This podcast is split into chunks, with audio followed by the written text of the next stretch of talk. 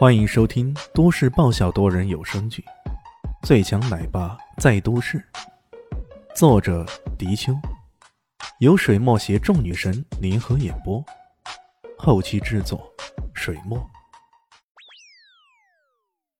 第六百七十三集，果然，唐家阵营那边的人高兴没几秒钟，却已经被这家伙的无耻给打败了。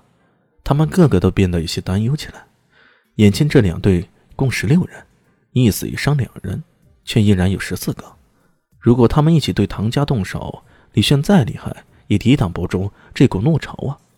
大概率是唐家这些人会被他们给杀个七七八八的。李炫呵呵的笑着：“ 你们无耻，脸皮厚，我是早已知道了，只不过没想到这么无耻而已啊！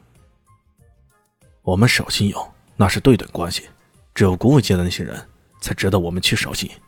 你们这些世俗界的蝼蚁，不值得我们守信。步影旁边一个黑衣人朗声说道，还振振有词的呢。李炫不禁又笑了，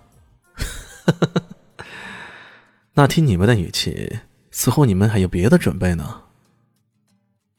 那是当然。步影突然打了个呼哨。在这场馆的二楼，本来是有东西两边的看台的。这时候，东边突然出现了八个人，远远看去，这打扮跟山庄之人几乎一模一样的。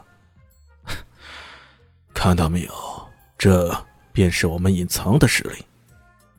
不隐对西边没有出现的人略略感到些奇怪，不过只是东边的人出现，那已经足够了。三队人马，难道还不能对付你一个人？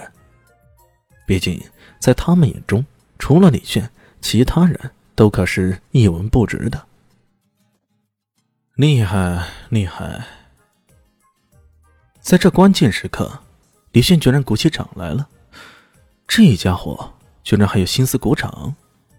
其他人都感觉到在狂火之中了，有种坐立不安、不知所措的感觉。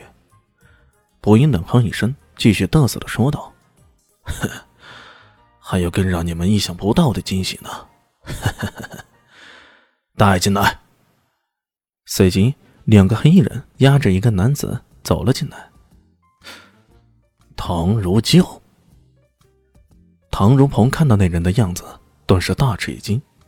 在此之前，他派出自己两个兄弟出去救援，结果唐如英回来了，唐如旧却竟然毫无音讯。本以为他还在求援的路途中，万万没想到。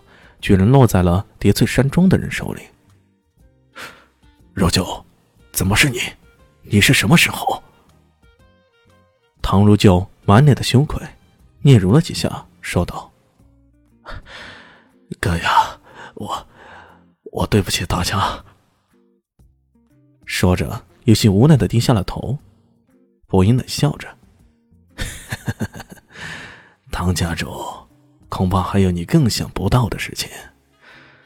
你的这位好兄弟眼看找不到救援了，你知道他打的是什么主意吗？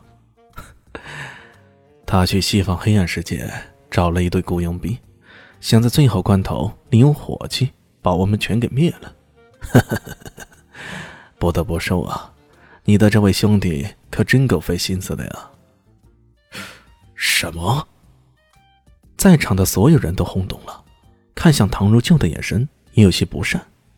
要知道，古武界有古武界的规则，任何的恩怨纠纷都只能用拳头来解决。假如有人试图用火器来解决，那绝对会被人看不起，甚至成为整个古武界的笑柄。这样，为什么唐如鹏面临家族大危机，却依然不曾考虑用火器来解决这个问题啊？可现在，唐如旧居然想出这样的歪主意，这不就是？唐家的耻辱啊！如旧，你，我们家的祖训，你竟然给忘了！唐如鹏怒斥道。唐如旧有些委屈的说道：“哥呀，我也只是想想办法，要保住咱们家族而已。”言下之意，那是为了达目标不择手段了。唐如鹏听了。一时这次还真的不知是如何是好，只好长叹一声，低下了头。这违背祖训之举啊！要按正常来说，是必须得赶出家族的。可唐如旧那可是为了整个家族着想，如果如此残忍的将他给赶出去，这好像也太寒了族人的心。一时间，唐如鹏处在一种进退维谷的尴尬之中。李迅却不曾这么想，他觉得这个不应将唐如旧给弄出来，绝不会那么简单的。他盯着那家伙，看似漫不经心的问道：“你这是啥意思呢？那个人出来做人质吗？”“呵呵，做人质，那可是你们太小看我们了。”他大手一挥，冲着部下那七人说道：“布阵！”布阵。那七人迅速拔出自己的武器，这些武器都以短小为主，包括短叉、匕首、峨眉刺等等，迅速以一个奇怪的阵型围了过来，将李炫围在最正中。魏莹本来有些犹豫，不过也只是迟疑了一下，便已迈上了步伐。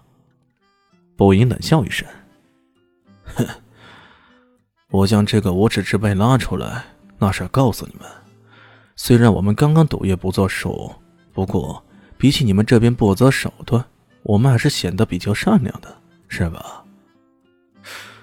你无耻还有理了，周围的人听了都忍不住想要吐槽。接下来，让你们来见识见识我们叠翠山庄的花间七绝阵的威力。嗯，本集结束了。感谢您的收听，喜欢记得关注加订阅，还有五星好评哦。我是指引，哦不，我是周伟莹，我在下集等你哦。